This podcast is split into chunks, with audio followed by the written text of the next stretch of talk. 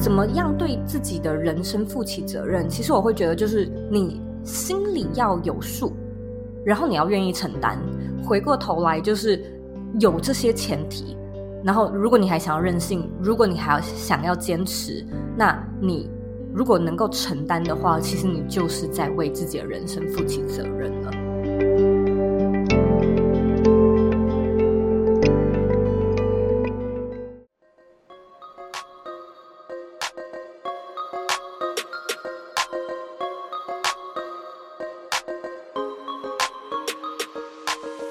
我是席娜 Athena，欢迎来到理想自己研究室。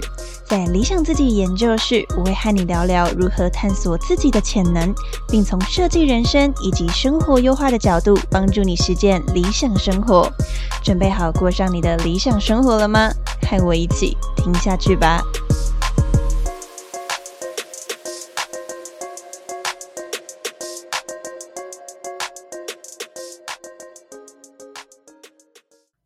来到理想自己研究室，我是主持人 Dina。今天呢，非常荣幸邀请到我很喜欢的 Podcaster，然后也是喜娜从二零一九年就 follow 到现在很久一段时间的一位 Podcaster，然后就是重磅的来到理想自己研究室，所以今天既期待又很兴奋。那首先呢，就让我邀请今天的来宾，就是左边茶水间 Podcast 的主持人 Zoe，让我们欢迎 Zoe。然后想要先请 Zoe 简单的自我介绍。Hello，Dina，谢谢听众。我觉得这次呢，真的是非常荣幸，也可以来到你的节目上面做分享。那我是左边茶水间的 Zoe，我做个人品牌从二零一八年到现在，其实已经五年了。我过去呢是一位。设计师，所以我做网页视觉还有产品的设计，做品牌的设计。然后我现在的个人品牌呢，主要也是在讲有关设计思考、品牌经营，还有远距工作相关的议题。我自己呢，也有在教授这方面的课程。然后我也出过两本书，一本叫做《工作必须有钱、有爱、有意义》，那另外一本呢，叫做《启动远距工作，设计你的理想生活》。哦，两本书的书名都蛮长的，所以今天。天呢也很兴奋，可以在节目里面跟大家分享这些内容。耶，好开心所以来到节目上，因为我一直以来就是是算是 Zoe 的小粉丝，然后呢，就是跟大家听众分享，他是带着我走入 Podcast 跟经营自媒体的一个 一大贵人。对对对，对，有兴趣的人可以在。到那个左边茶水间去收听那个访谈，这样。对我也有访问行啊。对对对对对，然后就是里面有更详细的介绍。那这边简单讲，就是在我很迷惘的时期，那时候遇到 Zoe，然后呢让我知道说，哦，原来有经营 Podcast、经营自媒体这条路。对，所以我就啊一路做到了现在。那今天很开心邀请到 Zoe 来到节目上。那一开始呢，我就蛮想要先从就是啊刚刚 Zoe 有介绍到两本书嘛。那其中一本呢，就是工作必须有钱、有爱、有意义。然后另外一本是跟远距工作相关。那我们今天的内容就是会分成两集。如果大家对远距工作感兴趣，可以去收听另外一集。那接下来我想要先请教 Zoe 哦，就是那时候我看到这个书名的时候，我觉得印象很深刻。就是呢，想要询问说，有钱、有爱、有意义的生活对于 Zoe 而言长什么样子，以及是怎么建构出这个蓝图的？因为像你选了这三个词，感觉这三个词其实。对于你而言是一个很重要的内涵。那当初是怎么选出这三个词的呀？我觉得这是一个很好的问题。如果是问说怎么选出的话，其实就是 跟出版社一起脑力激荡，然后我们想了大概哇，快要超过五十种书名，可是就这个是我们所有人投票都觉得最适合的。这当然是跟书本身的内容有关嘛，因为工作必须有钱、有爱、有意义写的。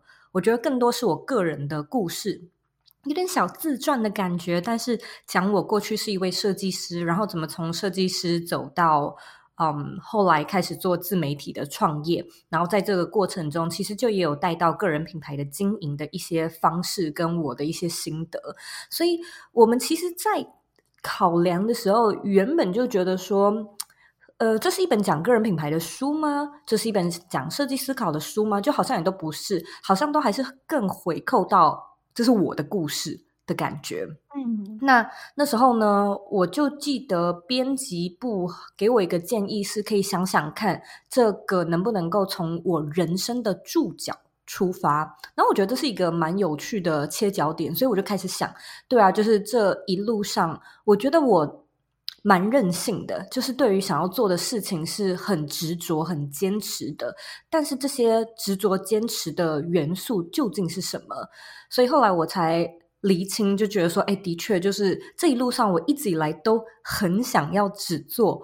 我喜欢的事情，就是我是一个很没有办法，就有一些人好像他他很可以，就是为了工作啊，或为了生活，然后他会觉得哦没关系嘛，其实工作无所谓。但我会觉得我花很多时间在工作，所以我一定要很喜欢这件事情。我没有办法就是花时间在我不喜欢的事情上面，就这是我第一个任性的点。然后第二个是我会觉得这件事情一定要能够养活我。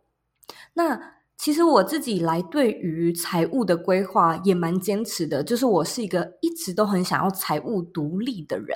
小时候也并不了解什么叫做财务自由，可是那时候就会觉得，我希望不要再跟家里要钱，我希望可以自己支付学费，然后我又有一堆想做的事情，想要出国玩啊，想要做什么，这些开销都很大，所以一直以来我的考量点也都很实际。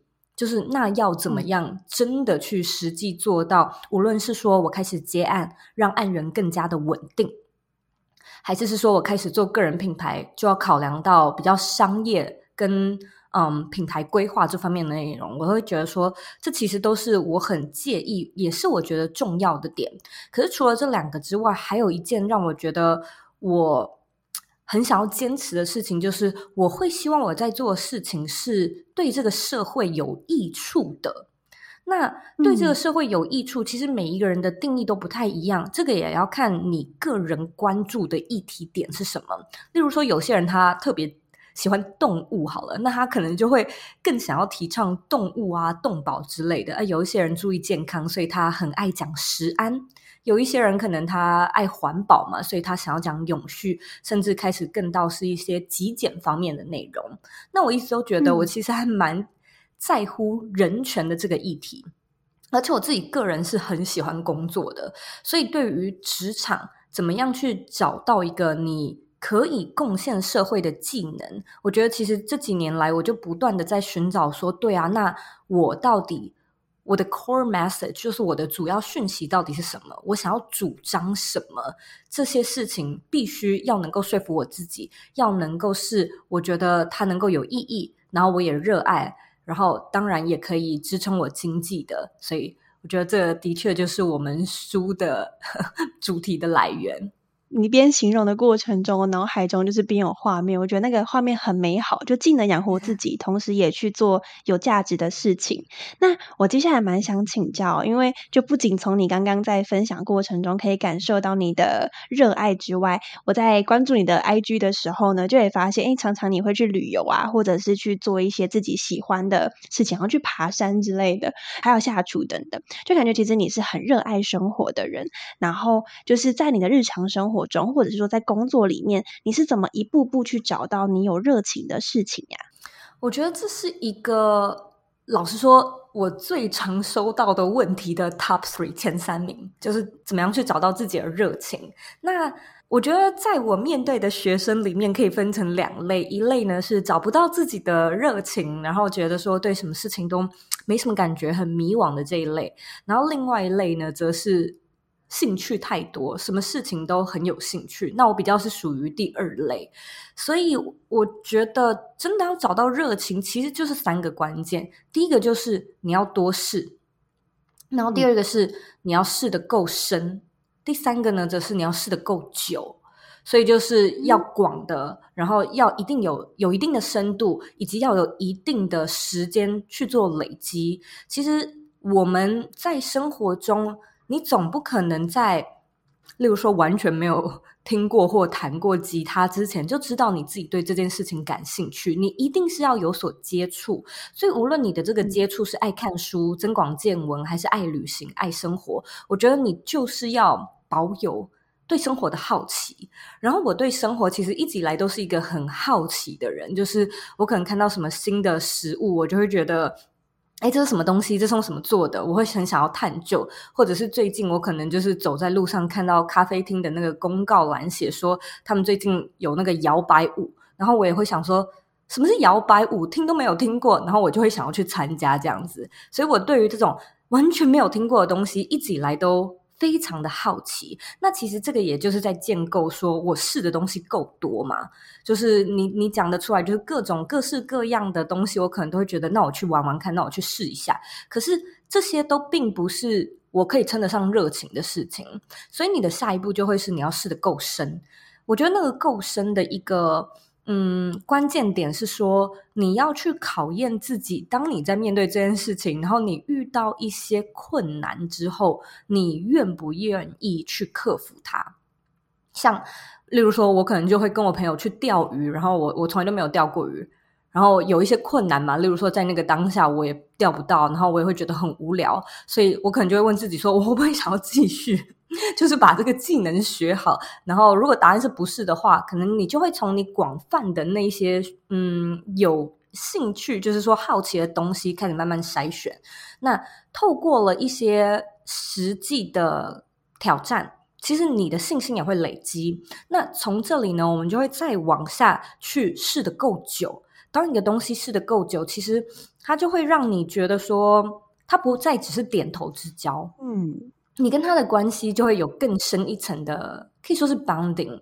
那这个时候呢，其实我觉得你对这个热情，其实也算是有一种 commitment，所以你们就是会持续的可以继续走下去的这种感觉。哇，我第一次听到那个就是在对于热情的分享的时候提出，觉得这三个我觉得很棒的一个。参考的指标，就让我们知道说，现在的我们可以去多试呢，还是说我要去啊试的深，还是试的久？那我我刚刚边想到一个问题，就是延伸这个想要请教，像在长度的部分，就是时间长短的部分啊，对于周易来说，你会设定一个啊至少多久的一个停损点吗？就是像很多人会觉得啊，我现在是够久吗？还是我是不够久等等？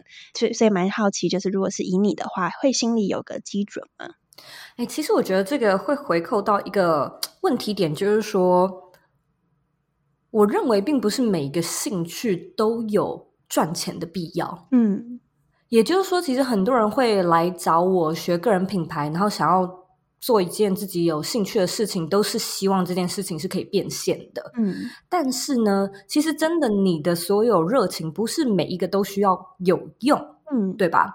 如果你太专注于啊，这个兴趣没有什么用，其实你会很辛苦，因为你就会失去了那种单纯享受的乐趣。那我会觉得，其实这个才是一个热情真正存在的用意。所以，我们今天如果要说试的够深，试的够久，其实它有一个前提是，你除了想要喜欢他，你还希望他能够为你。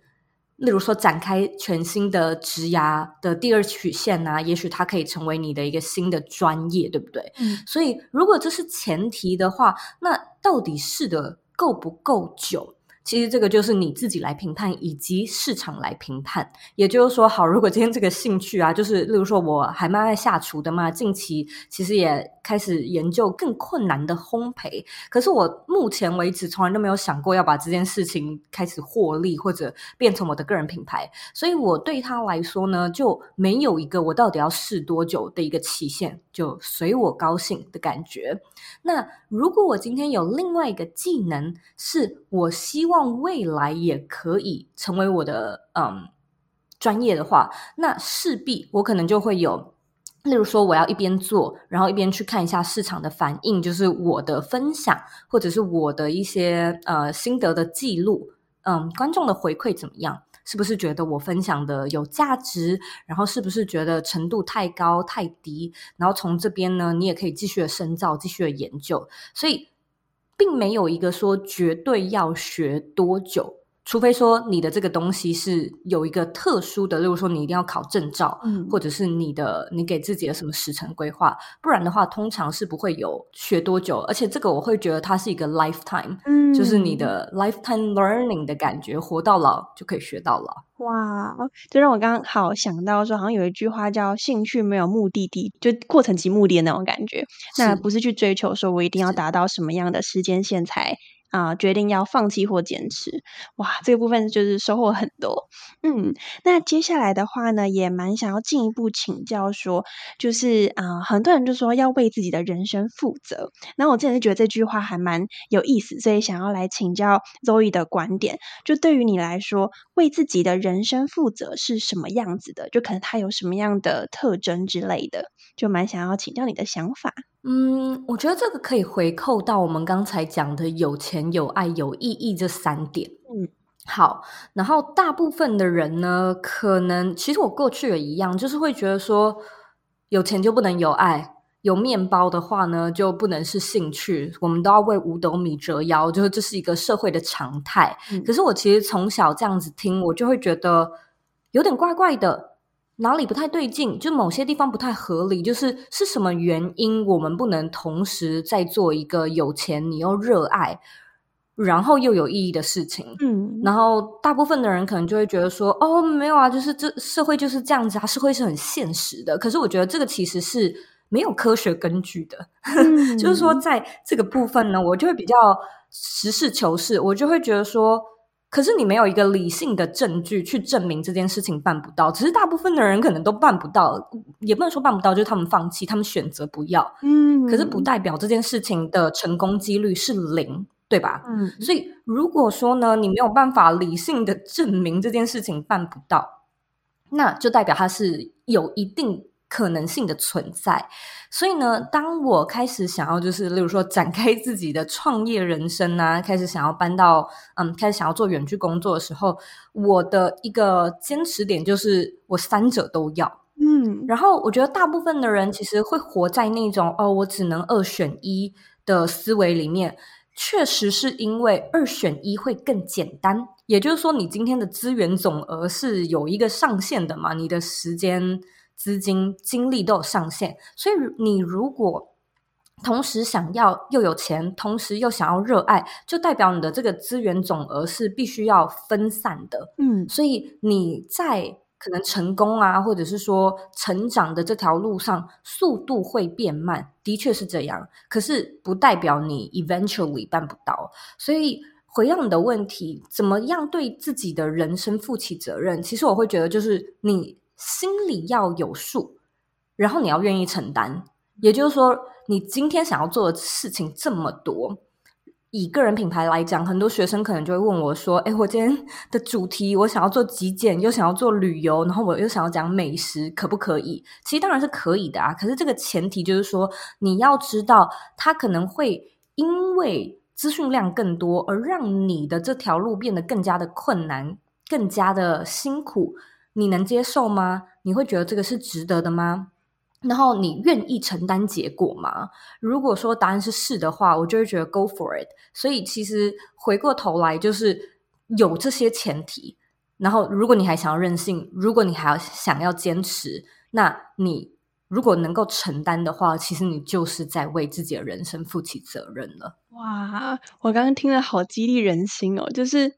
有一种，就是当你面对自己的人生的时候，有时候就像你说的，我们会很想要从简，就是啊，反正世界就是这样，所以我就只能这样，我就不用再进一步思考，我有没有机会三个都兼具，或者是有没有机会我去真的去试试看一些我想要的东西。但其实，当你心里啊真的想要，而且也去勇敢追求的时候，其实我们可能办不到，就是有可能我们这次一试下去就成功了。就像你说的，就是有些东西是被我们放弃。掉那，当我们坚持下去，或许那个东西就会是我们的。嗯，刚刚脑袋就在想那个你你节目的最后一句话，我很爱听，就是最后那一句话，意思有点像是说，就是你有权利去过你想要的生活。嗯，对我觉得那句话超打中我的，谢谢。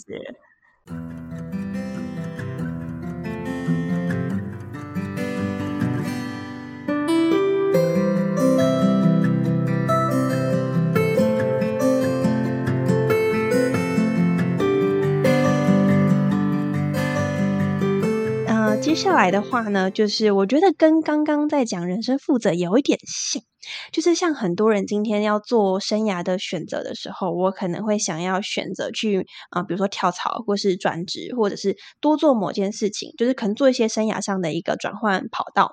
那对于有些人来讲，可能那是一个目标，但对于有些人的情况，可能是种逃避。意思是说，我之所以想要做。啊、这一个转换的选项是为了逃避我现在的生活，当然它也有可能是一个往前追求的那一个呃方向跟目标，所以蛮好奇说，呃，有时候人就会不知道说我到底是真的想要这个东西，还是我只是要逃避我的现况，这个东西会蛮难做理清。对，那蛮想请教周宇说，就是你本身也是经历很多自我的觉察跟反思，然后思考自己要什么，对于你来说会怎么去呃感受或是辨识说什么是我要的目标，但什么又是可能是逃避的一个选项呢？嗯，我觉得这是一个非常有深度的问题。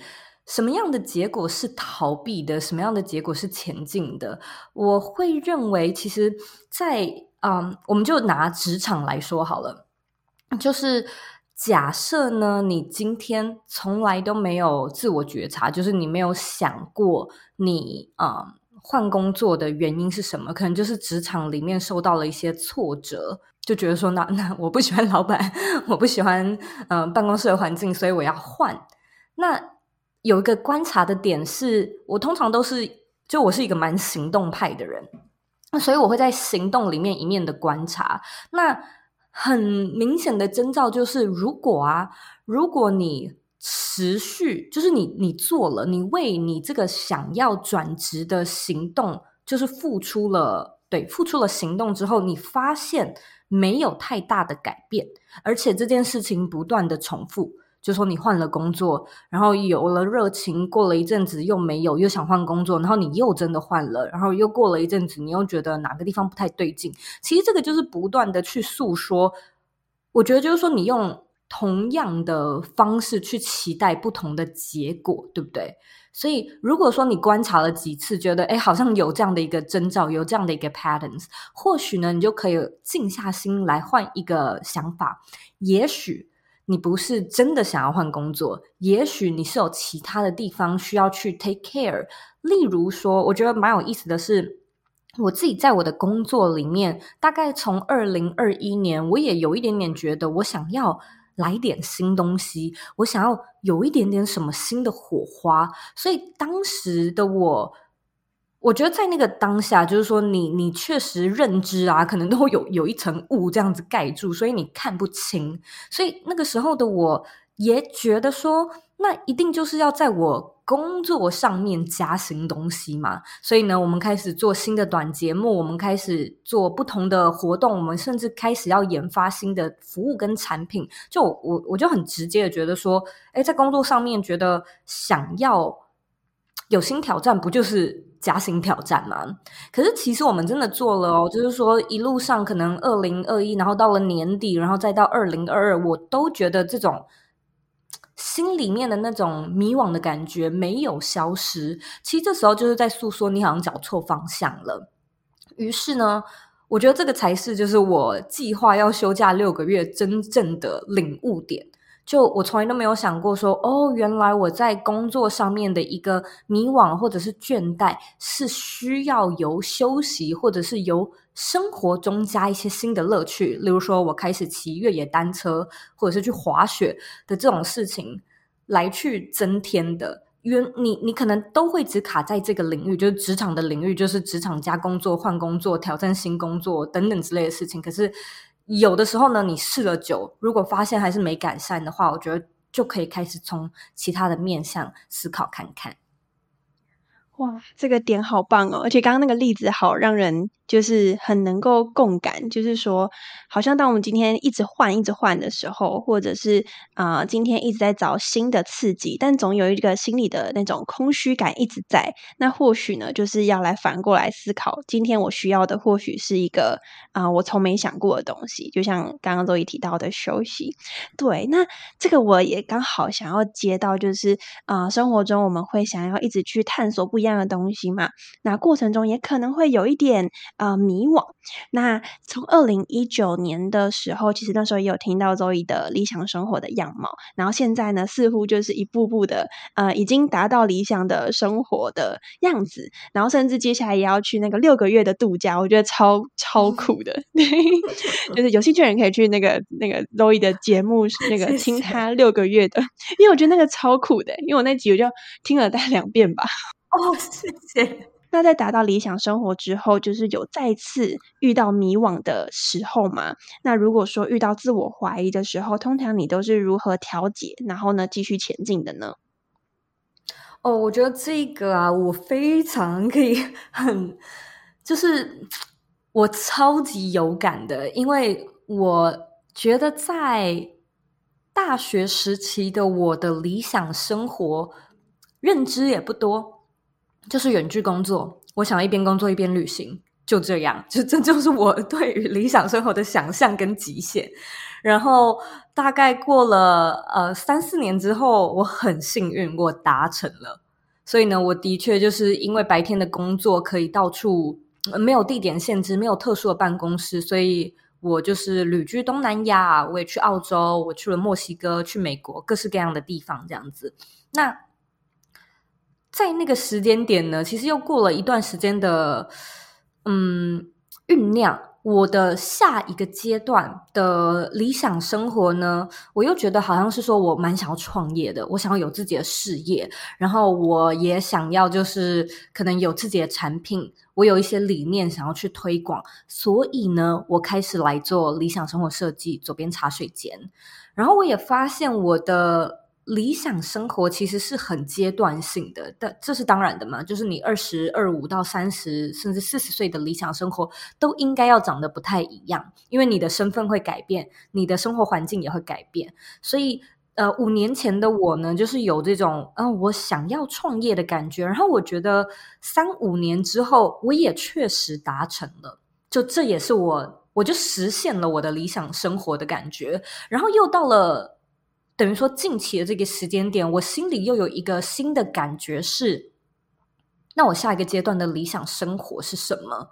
我对于现在生活非常的满意，就是几乎是没什么可以挑剔的地方。可是你内心又有一种感觉是：我不想要停下，我还想要去看更多，我还想要去试更多。可是是什么？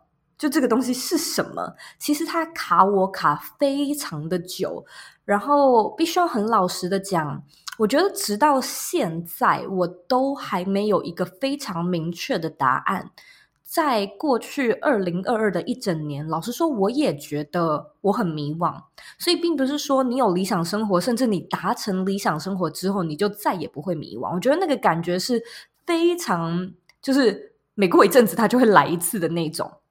然后过去的一整年，我其实也一直在纠结，说对啊，我的下一步是我要开始去做新创吗？还是理想生活设计的这个品牌要变得更大吗？还是我要开始挑战其他的领域，例如说做 YouTube？还是我要在美国这里当地开始创业什么的？就是每一件事情都没有让我觉得说，哦，就是它了。就是就是这件新的事情，然后我要百分之百 all in，就直到现在都没有。所以我其实从二零二一到二零二二一整年，我都觉得我正在寻找，然后我也心急，我一直想要找到我下一阶段的那种梦寐以求的生活样貌究竟是什么。有的时候会冒出来，例如说我可能会对哦盖房子感兴趣，所以想要去学相关的工作坊。有的时候又会有一些。可能什么种菜啊等等之类的，我就会想说，哎，还是我未来就是可以研究这方面的东西。可是后来我觉得，真的缓和那一种心理的焦急感的最主要原因是我开始不再纠结说一定要有答案，也就是说，你可能心里面会开始觉得没关系，就是他会来。他就会来，这个东西也不会是硬逼的。然后你要 be OK，就是现在就是没有答案，然后但是现在还是可以好好的。所以我觉得其实很多时候，这个就是我们对于那种不安定、不安全的一个我觉得算是一个非常奇怪的迷思，因为我们太过于知道，我们都是学习，我们都喜欢知道各式各样的事情，然后面对不知，我们都会不知所措。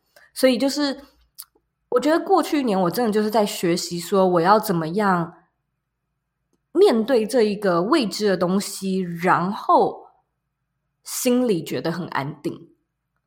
所以的确是花了一段时间去熟悉，然后我觉得直到现在我都还没有一个非常明确的答案，是我下一个阶段的理想生活会长什么样子。可是没关系，就是心境上面呢，我终于调整好，会觉得说就没关系，它会出现的，我也不急，我就好好的去享受我的生活，过我的生活，总有一天它一定会出现的。所以我觉得其实回过头来，它它也蛮像是一种相信的力量吧，就是。你要相信自己不会 fail，你要相信宇宙一定会支持你，一定会接住你。我觉得这个是非常需要勇气的。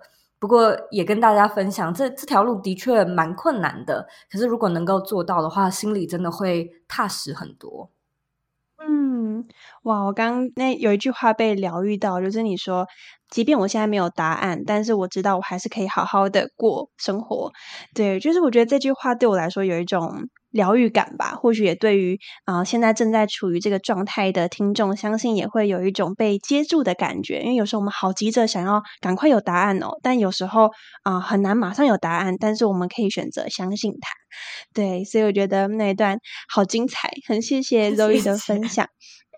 那最后的话呢，想要邀请 Zoe 可以啊，给我们的理想自己研究室的听众，如果说在实践理想的生活，或者是说在啊找到理想的自己这条路上，如果给听众一些小鼓励的话，那最后如果想要请 Zoe 分享一到两句话，那呃，可能你会想要跟大家说些什么？理想生活啊，我会觉得，如果我们今天聊到有钱、有爱、有意义这三者啊。其实赚钱固然重要，做有意义的事情也很重要。但是再怎么重要，都没有比你热爱的事情更重要。你想做什么是最重要的。所以就是也鼓励大家。我知道在嗯，可能想要建立个人品牌，很多人可能就会会觉得说啊，这个没有市场声量啊，就是太小众了吧，不知道商业模式什么什么的。我觉得这些东西呢，都是一个。嗯，水到渠成的产物。首先呢，你一定要有一个，你要有一个愿景，你要有一些想要去实现的东西。然后，就像席娜所说到的，其实就是你在做的当下，就是在实现了。如果能够做到这件事情的话，我们后面才有必要去讨论说，哦，到底有没有商业价值？如果你在前面呢都没有办法很确定自己热爱的话，那其实就没有讨论的必要。所以。你想做什么？你喜欢什么？这绝对是最重要的。也希望就是大家花一点时间，好好的去探索。而且这个答案就是也不会一次定终身，永远都可以调整，永远都可以改变的。谢谢 Zoe，好激励人心。那到最后呢，想要询问说，如果听众想要找到你的话呢，可以到哪里找你呢？可以到我的网站或者是 Instagram，就是非常的简单，你只要在网址上输入 z o e y k 点 c o 就可以进到我们的网站，或者我的 IG 也是一模一样的 handle，或者你查左边茶水间人字旁的左编辑的边，也可以找到我的节目。如果说呢，你对个人品牌经营感兴趣的话，也欢迎呢，就是邀请你来上我们的免费课程。我现在有一堂课呢，在教怎么样找到或者是怎么样打造具有变现能力的个人品牌，所以呢，会带你认识我自己商业模式是怎么发展的，会告诉你呢，就是经营个人品牌想要走到变现，它是有一些必须要。掌握的关键就是必须要达到的一些关键指标，所以如果你感兴趣的话呢，我相信回到呃席娜这一集节目的资讯栏里面也可以找到相关的连结。谢谢 Zoe，很开心今天跟你一起聊聊，谢谢。